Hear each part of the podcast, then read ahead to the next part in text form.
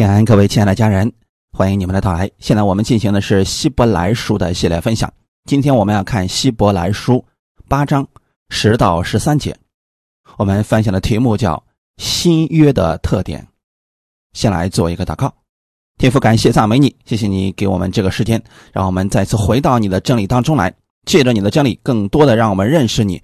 认识你与我们所立的约，并且让我们知道我们在约中我们可以有保证，并且我们可以依靠神在地上过得胜的生活，帮助我们今天在这样的话语当中都能够得着供应。奉主耶稣的名祷告，阿门。希伯来书第八章十到十三节，主又说：那些日子以后，我与以色列家所立的约乃是这样。我要将我的律法放在他们里面，写在他们心上。我要做他们的神，他们要做我的子民。他们不用个人教导自己的乡邻和自己的弟兄说：“你该认识主，因为他们从最小的到至大的都必认识我。我要宽恕他们的不义，不再纪念他们的罪愆。据说新约。”就以前约为旧了，但那渐旧渐衰的，就必快归无有了。阿门。新旧约他们肯定是有不同的地方的。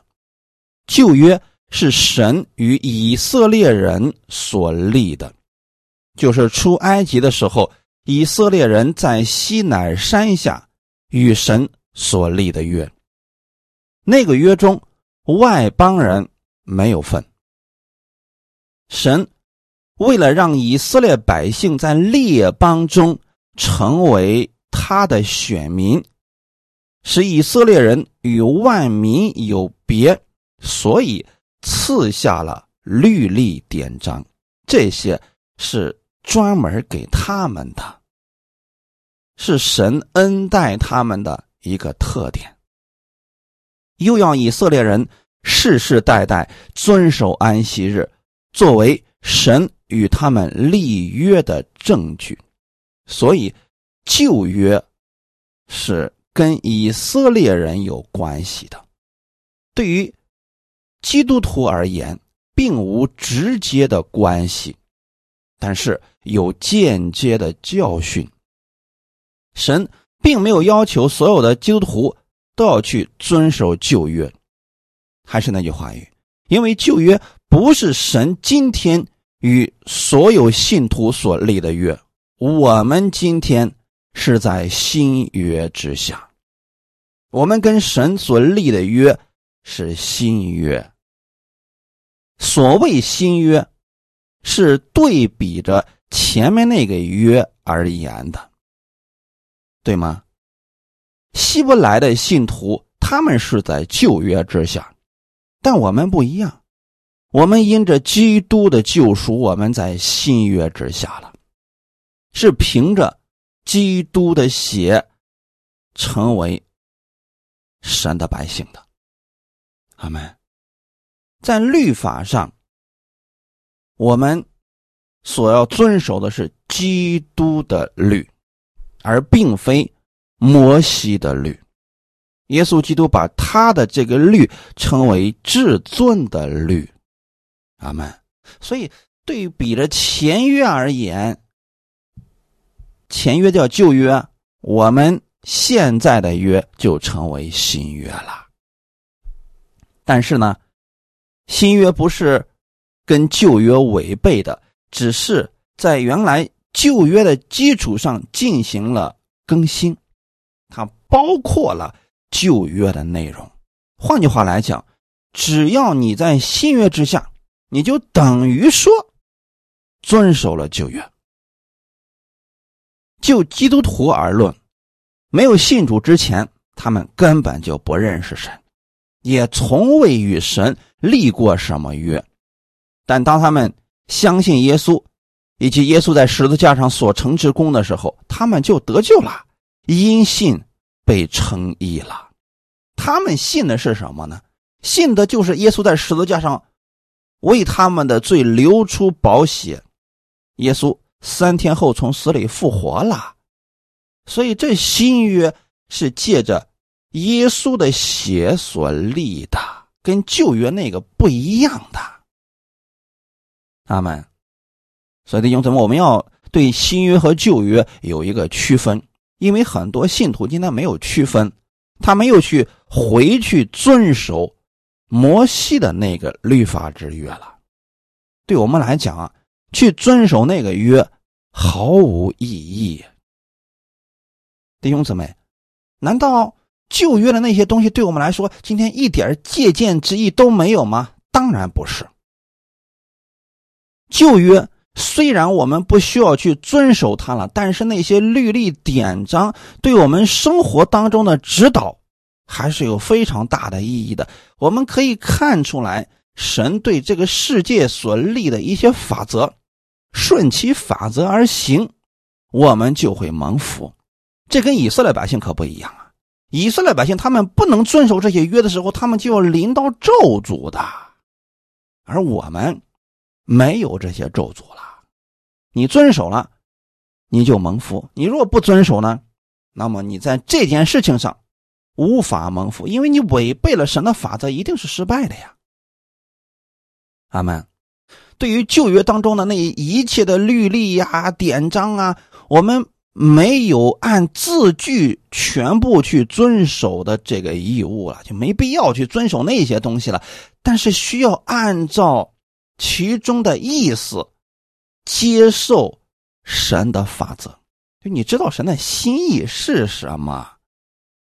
摩西的律法是告诉以色列百姓当如何明白神的命令，如何存活。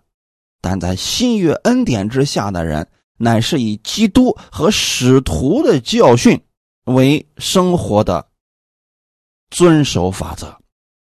我们今天生活当中，该如何去行？更多的应该去看一看新约的书信。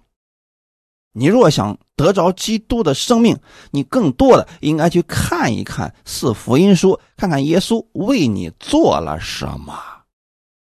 因为在新约当中，关于基督和使徒的教训写的非常的清楚。这些教训也包括了一切摩西律法在道德方面的要求，我们也可以透过这些对旧约有更深的了解。阿门。神与以色列家另立新约，这就是我们今天所在的约当中了。这个新约跟旧约是不一样的。这里也说了。不像他们的祖宗所立的旧约那样，因为在旧约的时候只关系到了雅各家，是那样的一群人。我们不要去遵守雅各家的那一些律法了，因为我们不是肉身的以色列人。今天我们是因着信成为了真犹太人，在基督里边。已经不分犹太人、希腊人，已经都归于一了。第十节，主又说：“那些日子以后，那个日子是什么日子呢？是耶稣基督上十字架为我们成就救赎之功的日子。从那个日子以后，新约就正式开始了。不单外邦人可以相信神，也可以进入到。”新约之中，犹太人也是可以的。路加福音二十二章十七到二十节，耶稣接过杯来，注谢了，说：“你们拿这个，大家分着喝。我告诉你们，从今以后，我不再喝这葡萄汁，只等神的国来到。”又拿起饼来，注谢了，就掰开，递给他们，说：“这是我的身体。”为你们舍的，你们也应当如此行，为的是纪念我。饭后也照样拿起杯来说：“这杯是用我血所立的新约，是为你们流出来的。”这就是新约的开始。我们透过耶稣在最后的晚餐上跟门徒所讲的话语，我们就可以看出来了。新约的开始是从耶稣基督流出宝血之后开始的。那耶稣是什么时候流出宝血的呢？在十字架上。所以那些日子以后，就是耶稣基督成就了救赎之功以后，新约就开始了。神就按照新约来对待所有相信耶稣的人了。在新约下，神要将他的律法写在人的心上，这是第十节的内容。旧约的律法是写在石板上，但新约的律法乃是写在人的心板上。所以放在他们里面、写在他们心上的意思，是神用圣灵使他们明白神话语的真实意义，使他们可以既存在心里边，又吸引他们去跟随神，并且赐给他们能力去实行神的话语。如果神的话语没有进到人的心里边，人。无法得着神的祝福啊！如果进到心里边了，在心里边只是在一个角落里边，那么神的话语也不会起什么作用的。除非人知道了神话语的价值，明白了神的爱，愿意按神的话语去行的时候，他就得着了神话语所带来的祝福了。这个是在旧约做不到的呀。旧约是要求人外在的行为，但新约更多的是在乎人内心对神的真实感受。阿门。使徒保罗对哥林多教会的人也说了：“你们明显是基督的信，借着我们修成的，不是用墨写的，乃是用永生神的灵写的。”这是哥林多后书三章三节的内容。其实保罗所说的这个意思是什么呢？我们所有的人不是按照旧约摩西律法的那个方式跟神立的约，今天我们是用耶稣的血跟天父立的约呀。所以，我们每一个人都成为了基督的信，而这个呢？不是用普通的墨所写的，是用神的灵写的，所以圣灵对我们来说至关重要啊！旧约律法之下，没有圣灵的帮助，他们无法遵守神的律例典章。新约之下，只要人愿意把心中守卫给让出来给圣灵，那圣灵就能帮助他，让他活出神的话语来。所以说，新约律法的特点是不限于外面的字句，更多的是在乎人内心对神的跟随。阿门。当人的心对神的话语有了感动，明白了其中的意思，又乐意忍耐去实行的时候，他就得着益处了。而这个实行的时候，他不会觉得是负担。因为有圣灵帮助他，他会很甘心乐意的去实行神的话语。如此的话，神的话语就不只是写在书本上、刻在石头上，而是在人的心里了。所以，我们今天给别人传福音啊，应该是让别人感觉到喜乐，乐意去跟随耶稣，这才是正确的。如果用律法的方式的话，他就是吓唬别人，让别人必须信耶稣。像过去一些人传福音上啊，信耶稣上天堂，不信耶稣下地狱，啊，这种方式不管用的。更多的是要把基督的样式表现出来，使人们被吸引，甘心乐意的跟随耶稣。如此，就等于说，新约的律在人的心板上了，旧约的律法是规范以色列人外在的行为，把人圈在最终。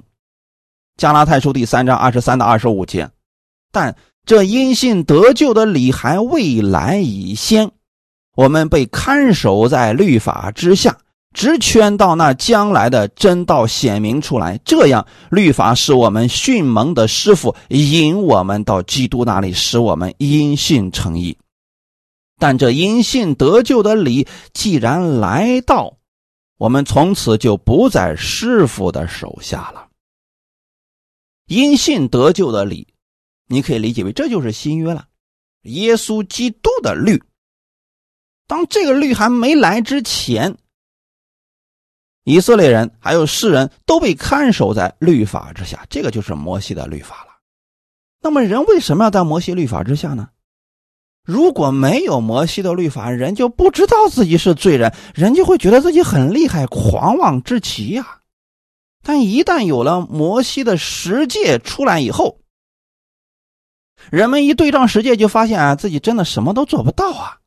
才意识到了自己是个罪人，已经得罪神了。无论人如何努力，都无法遵守全部的律法。这个时候，人就有点灰心了。但这并不是神的心意，律法只是让人知罪而已。他的最终目的是什么呢？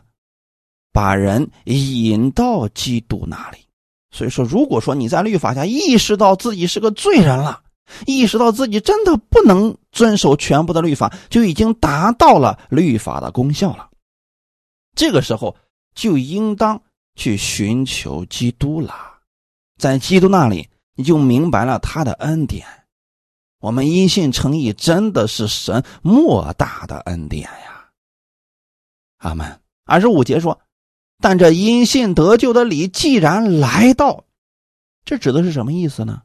耶稣在十字架上已经成就了救赎之功，赎清了我们的罪驾，把我们从律法的咒诅之下已经赎出来了。你相信耶稣在十字架上所做之功，你就因信被称义了。这就是说，因信得救的礼已经来到，神已经预备好了。但凡是相信耶稣的人，就不在旧约之下，乃在新约之下了。我们从此就不在师傅的手下了，指的是律法之约。阿门。新约的律法是指基督的命令，它是圣灵住在人的心里边，帮助人活出基督的样式来。在旧约的时候啊，神把以色列百姓从埃及领出来。新约的时候，神要把所有的相信耶稣的人带进基督里，迁到他爱子的国里。你有没有发现，神救以色列百姓出埃及的时候，并没有强制所有的以色列百姓必须都出来，是让他们愿意的你就跟出来。那今天在新约之下，你要想得着永生，神也是把得救的这个理给你显明出来。你若相信。神就把你带进基督里，这就得着这个祝福了呀！一切都是自愿的，阿门。在新约之下，神愿意与人有更亲密的关系，所以第八章第十节就说了：“我要做他们的神，他们要做我的子民。”旧约。以色列百姓成为了神的选民，但新约之下，耶稣基督成为了我们的重宝，借着人的信，成为了属天的子民，使神与人有了更亲密的关系。所以，今天我们信耶稣，不仅仅是跟神有了一种父亲跟儿子的关系，不是。仅仅只有这外表上的关系，更是在生命上、地位上，真正的成为了神的儿女。他们就是说啊，我们今天信了耶稣之后，神要负我们全部的责任。我要做他们的神。这句话说明了，神是我们一切祝福的供应者、保护者。他们要做我的子民。一提到子民，那首先要有一个国度的概念。这句话其实是包括了我们愿意相信神、愿意跟随神的时候，我们就成为了他的子民。那我们要做什么事情呢？相信神，顺服神的话语，跟随他，这样就可以活出跟世人不一样的人生。阿门。成为神的子民，那一定是蒙福的呀。因为我们在这个世上的时候，不管你愿不愿意，你一定是某个国家的子民。只是说，有的国家呢，它比较乱，那子民就受遭殃啊；那有的国家呢，非常的繁荣和平啊，子民就蒙福呀。我们成为天国的子民。是真的蒙福的一群人呐，在新约之下，神向人显明他自己，吸引人更认识他。第十一节，他们不用个人教导自己的乡邻和自己的弟兄说：“你该认识主，因为他们从最小的到至大的，都必认识我。”这里提到的不用个人教导自己相邻的意思，是指不用像旧约那样去教导百姓认识律法，因为在摩西律法之下，他们安息日的时候是要学习神的律例典章的。作为摩西，他是要有义务把这些教导给百姓的，而且是要逐条教导百姓的。所以你看，在《生命记》和《民数记》里边，就里边就提到说了啊，什么做什么样的坏事的，备受咒诅，百姓要说阿门，就是一条一条教导，一条一条教导，违背了就要受咒诅，百姓要有回应的。按照犹太人现有的这些律例典章，它一共是六百一十三条。这样的话，就这些律例典章啊，他们是要经常的去教导百姓遵守的。阿门。有时候呢，当你的邻居或者弟兄不明白的时候，你还要给他去解释的。新约不用这样了，新约是以爱为一切形式的总则，就简单化了。再说了，还有真理的圣灵住在人的心里边，在凡事上，圣灵会教导人明白神的旨意的。所以无需像旧约那样，有人按逐条的律法来教导百姓明白神的旨意了。那如果作为新约的子民啊，百姓们不读新约圣经，又不听道，那么他们真的还是一无所得呀。所以在这儿，我还是要鼓励大家一定要多读圣经。有人说我读不懂啊，你可以祷告的。让圣灵来帮助你明白神的话语啊！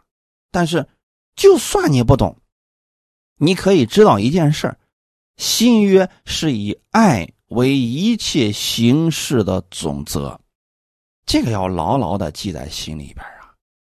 你做事情的时候以爱人为原则，那爱的特点是什么呢？舍己牺牲。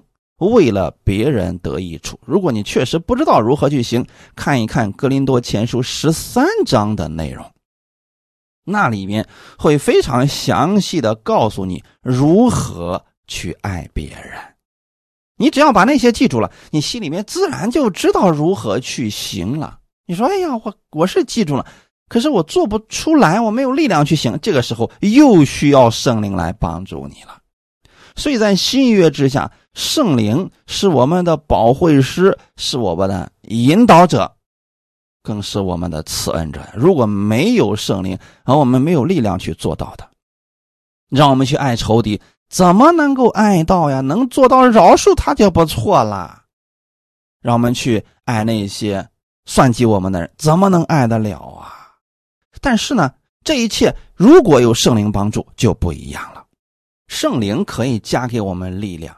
让我们能做我们过去做不到的事情，而旧约没有圣灵的帮助，人只能靠自己的力量去行，做多少算多少。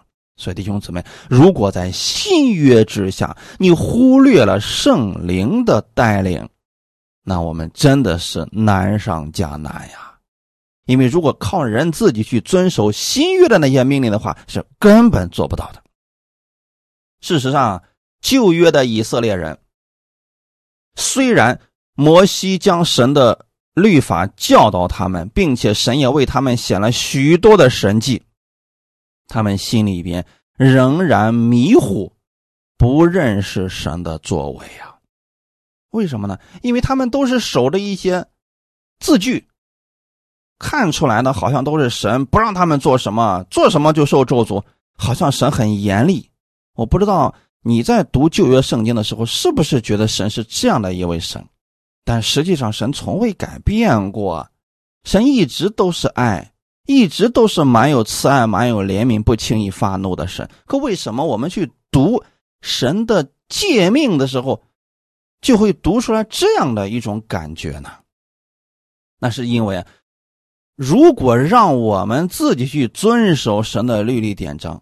我们是无法遵守的。那按照神公义的标准，就得得到咒诅和惩罚呀。不是神过于严苛了，是这就是这个世上的法则呀。新约之下，很多人觉得，哎呀，新约很简单了呀，因为神对我们的就是爱，好像耶稣也不轻易发怒等等。其实不然。律法的公义并没有被降低呀，只是因为有了圣灵帮助我们，我们能做我们过去靠自己做不到的事情。我们借着祷告，我们发现我们过去恨一个人，现在我们不再恨他了。这是圣灵的工作帮助了你，阿门。所以在新约之下的人。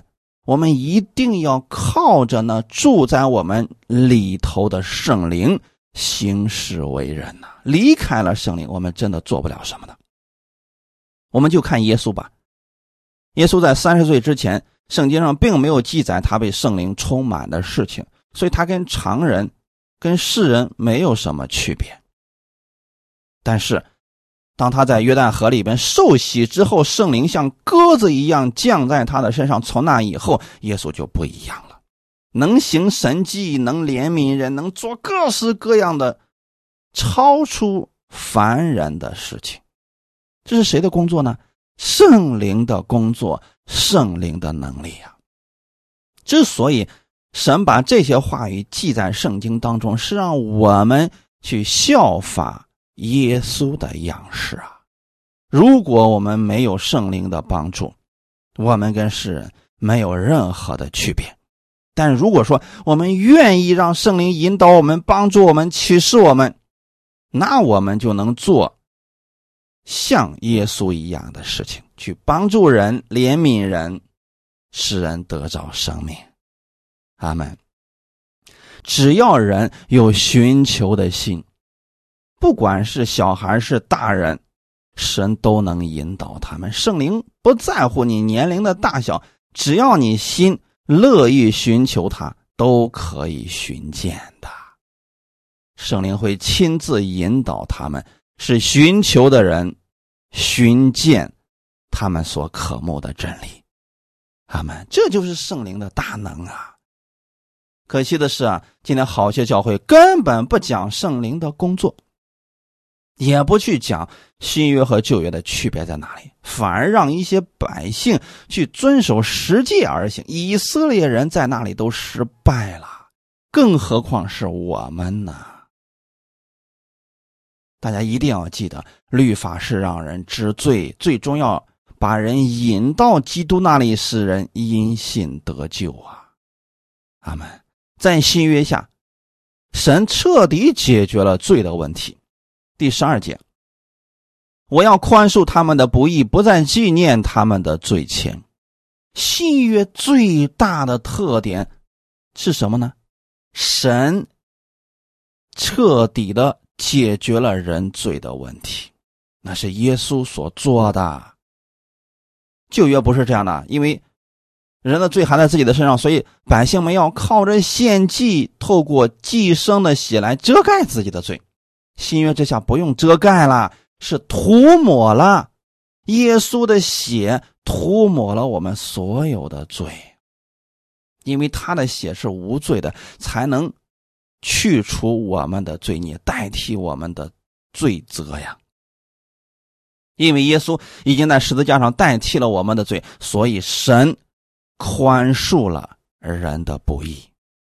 在这里，大家一定要明白了，神宽恕我们的不义，不是因为神降低了他公义的标准，乃是因为耶稣代替了我们。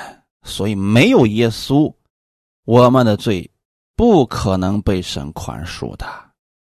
所以今天，当你再次看到你又犯罪的时候，你要想起来，耶稣在十字架上为你的罪已经付出了代价。你要对罪恨恶痛绝，远离罪，亲近耶稣。阿门。不再纪念他们的罪愆，这个罪愆是指我们过去所犯的罪行。这个跟旧约又不一样啊。旧约虽然他们祭司每年都献祭，比如说有人犯罪了，他就要带着洁净的牲畜，或牛，或羊，或鸽子，或斑鸠，带着这些牲畜来到祭司的面前，说：“祭司啊，我犯罪了，我现在献上这些祭物，可以使我罪得赦免。”所以百姓们每当牵着这些祭牲。去找祭司的时候，每年都使他们想起自己的罪来。大家一定要明白了，旧约和新约它里面有很多东西是不一样的，它的焦点不同的。旧约献祭使人想起罪，它是围绕着罪展开的；新约呢？神不再纪念他们的罪愆，是因着耶稣在十字架上的所成之功。所以，新约使我们想起基督的义，是围绕着基督的义展开的。可惜啊，今天好些人依然还活在旧约之下。虽然他们也说自己因信称义了，可是每次去教会都是想起罪来。不管做什么，总能想起罪来，这不就是旧约的内容吗？那新约应该是什么样子呢？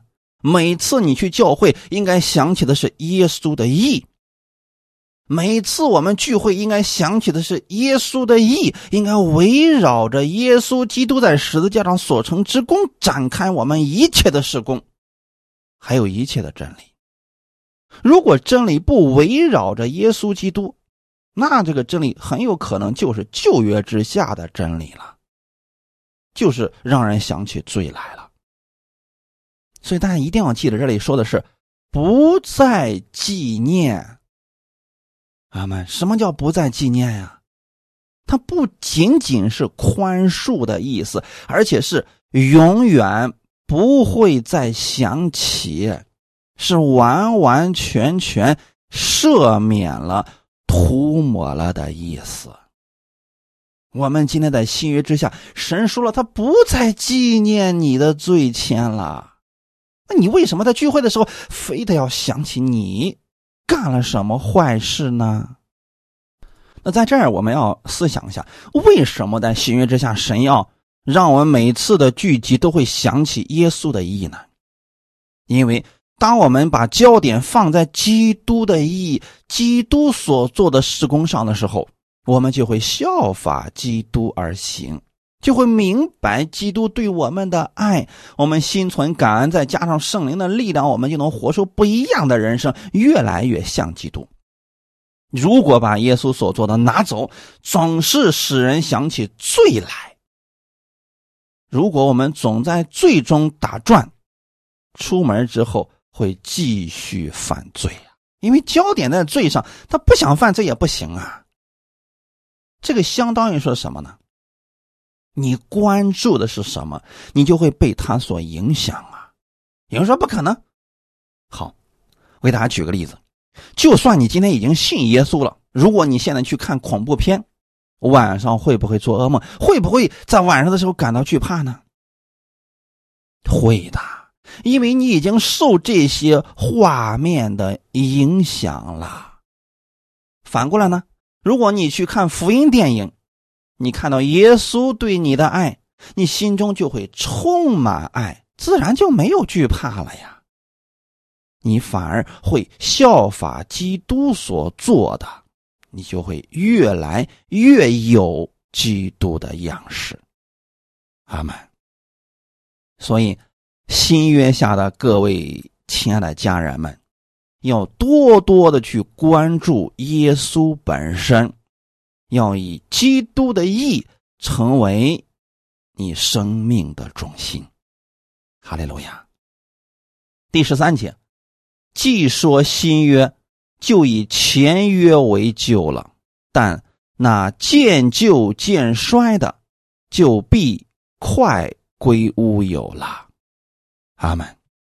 本节可以说是一个小小的总结。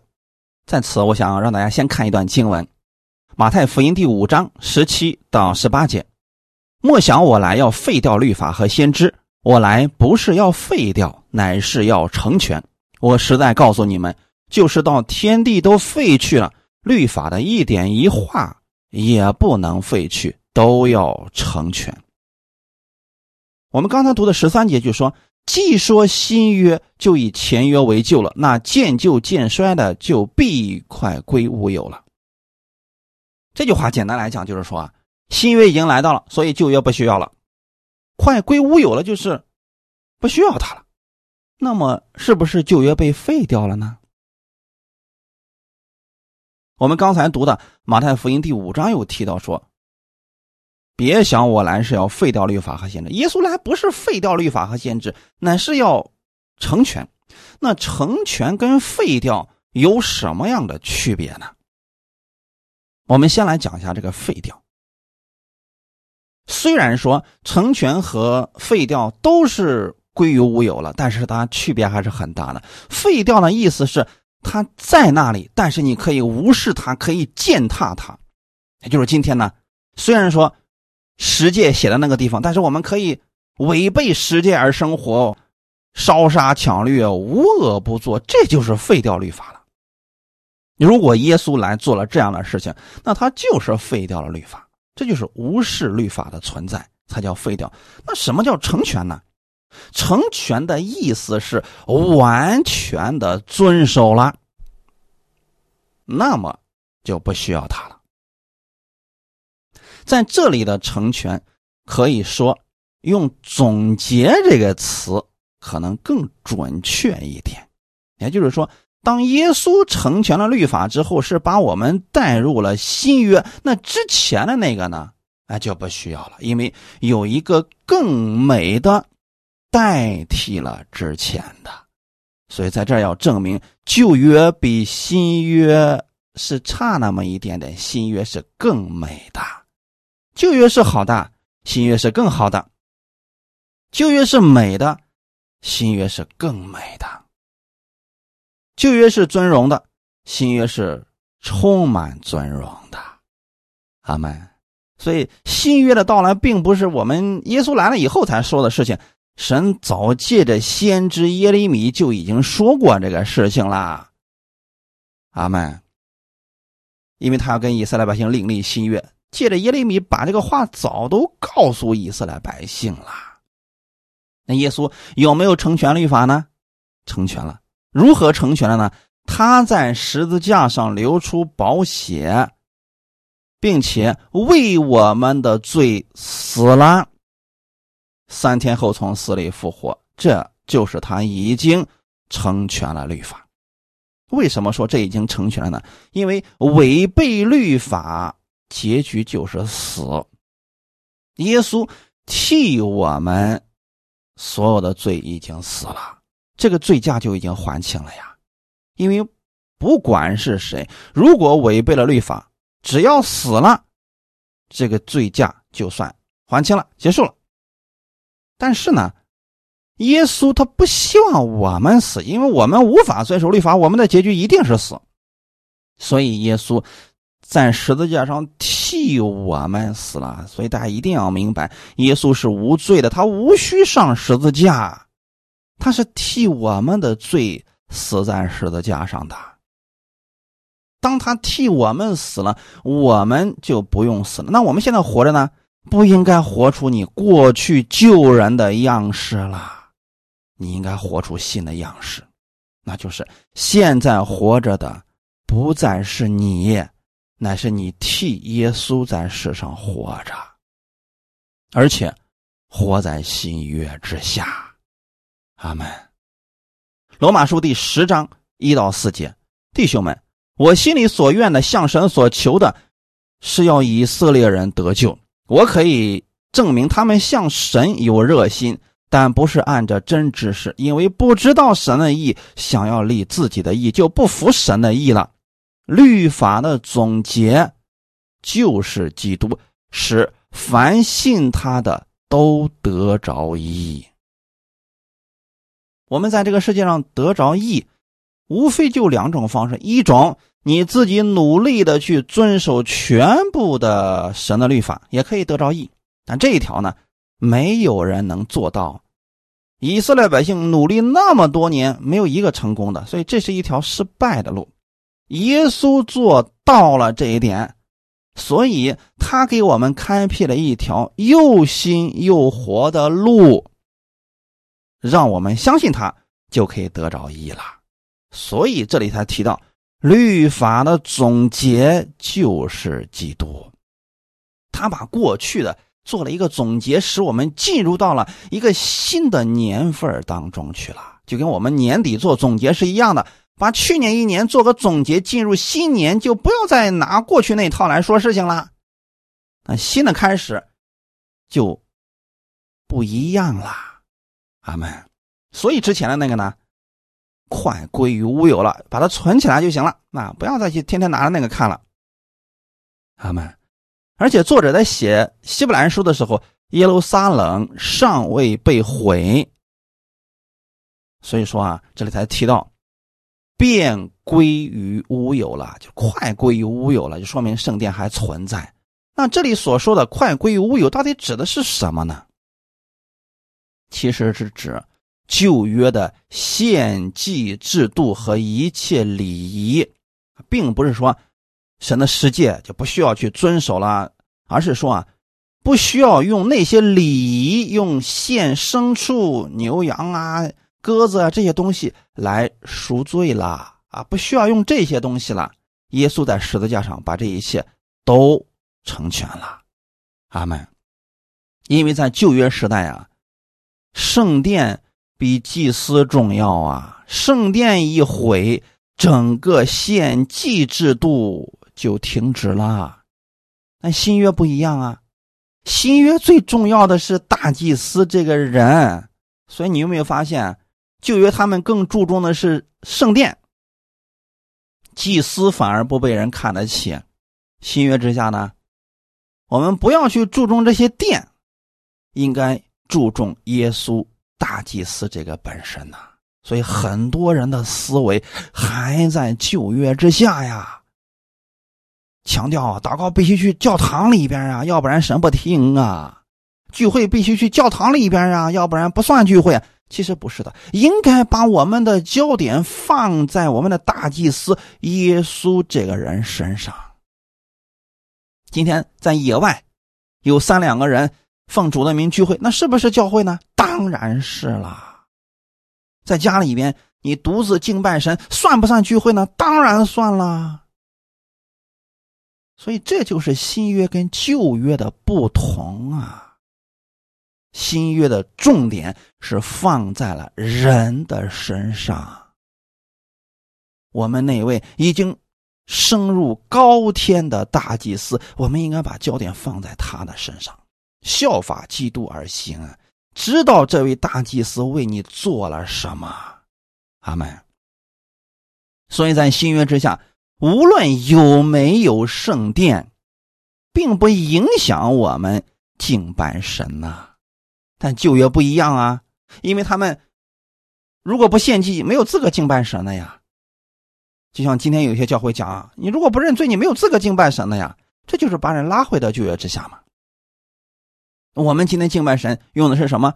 心灵和诚实呀。所以。在圣殿里面敬拜神，那也算是敬拜神；不在圣殿里面敬拜神，也算是敬拜神。关键是心灵和诚实。阿门。所以说，无论有没有圣殿，我们都可以用心灵和诚实敬拜神，这个是不会停止的。无论外在环境怎么样改变？就算大逼迫来了，你内心依然可以敬拜神。这就是新约下的信徒了。阿门。约翰福音第二章十九到二十二节，耶稣回答说：“你们拆毁这殿，我三日内要再建立起来。”犹太人便说：“这殿是四十六年才造成的，你三日内就再建立起来吗？”但耶稣这话是以他的身体为殿，所以到他从死里复活以后，门徒就想起他说过这话，便信了圣经和耶稣所说的。那个时候啊，以色列百姓以圣殿为他们的荣耀和骄傲啊，哎，因为这个圣殿实在是太辉煌了。本身耶路撒冷圣殿就建造在山上，而这个殿又非常的高大，那就等于说是整个国家的标志性建筑了。所以，所有的以色列百姓就以这个圣殿为他们的骄傲啊。但耶稣说什么？你们拆毁这殿，我三日内要建起来。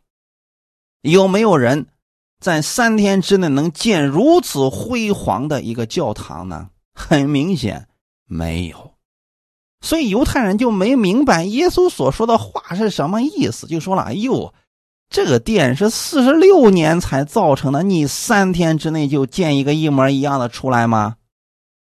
显然他们没有明白耶稣的话。耶稣是想让我们进入新约，不是以这个圣殿为中心，乃是以他为中心。当耶稣从死里复活之后，我们就明白这话到底是什么意思了。所以，耶稣复活都已经近两千年了，我们的观念一定要进入到新约之下才可以呀。今天好些人还是以圣殿为中心呢。以教堂为中心呢，当然那个是挺好的。但如果没有那个的话，是不是就不算是聚会了呢？很多人说是啊，不去教堂能算是聚会吗？其实啊，他们更多的可能是在乎那个圣堂的辉煌。耶稣希望我们从建筑物转移到人的身上。我们要强调一下，教会不是教堂。教堂是一个建筑物，而教会是被耶稣宝血所赎买出来的一群人。耶稣再来的时候是要提教会上去，而不是提教堂啊！大家一定要明白这一点。耶稣从死里复活之后啊，我们都是以耶稣为中心成立了教会。阿门。就说所有的信徒就是。耶稣的身体了，教会的头是谁呢？就是耶稣啦，阿门。所以弟兄姊妹，我们要从旧约的思维当中转移到新约之下，新约是更好的，阿门。用心灵和诚实去敬拜他，有圣灵作为我们的引导者、帮助者，我们就可以活出圣洁的生活。感谢主，愿今天的分享。给你带来一些帮助，我们一起来祷告。天父，感谢赞美你，谢谢你借着这样的话语，让我明白了新旧约的不同。当耶稣在十字架上为我的罪流出宝血之后，我因信就被称义了。我不在旧约律法之下，我乃在新约恩典之下了。今天我愿意把我的焦点都放在耶稣的身上，你是我。生命的中心，你也是我生活的中心。不管我往哪里去，我也相信圣灵与我同在。你会帮助我、引导我，让我走正确的道路。我愿意让圣经成为我生活的标准。你的话语就是我的力量。我愿意让耶稣基督在我心中居首位。主啊，请你帮助我。当我软弱的时候，当我无力去遵行你的这些命令的时候，圣灵帮助我，让我有力量，能与世人不一样。因为我知道是你让我与世人不一样的，也请你带领我，让我靠着你的话语得胜。让我靠着你的话语活出不一样的生活来。我也相信今天我是新约下的信徒了，我是蒙你所爱的。你爱我是因着耶稣的缘故，我身上今天披着耶稣的衣袍，所以我活着不再是我自己，乃是我为基督而活着。我活着就是基督，为了荣耀基督而活。请你帮助我，让我在地上活出基督的样式来。感谢赞美你，愿今天的话语，你让我重新得力，借着这样的话语，让我过得不一样。奉主耶稣的名祷告，阿门。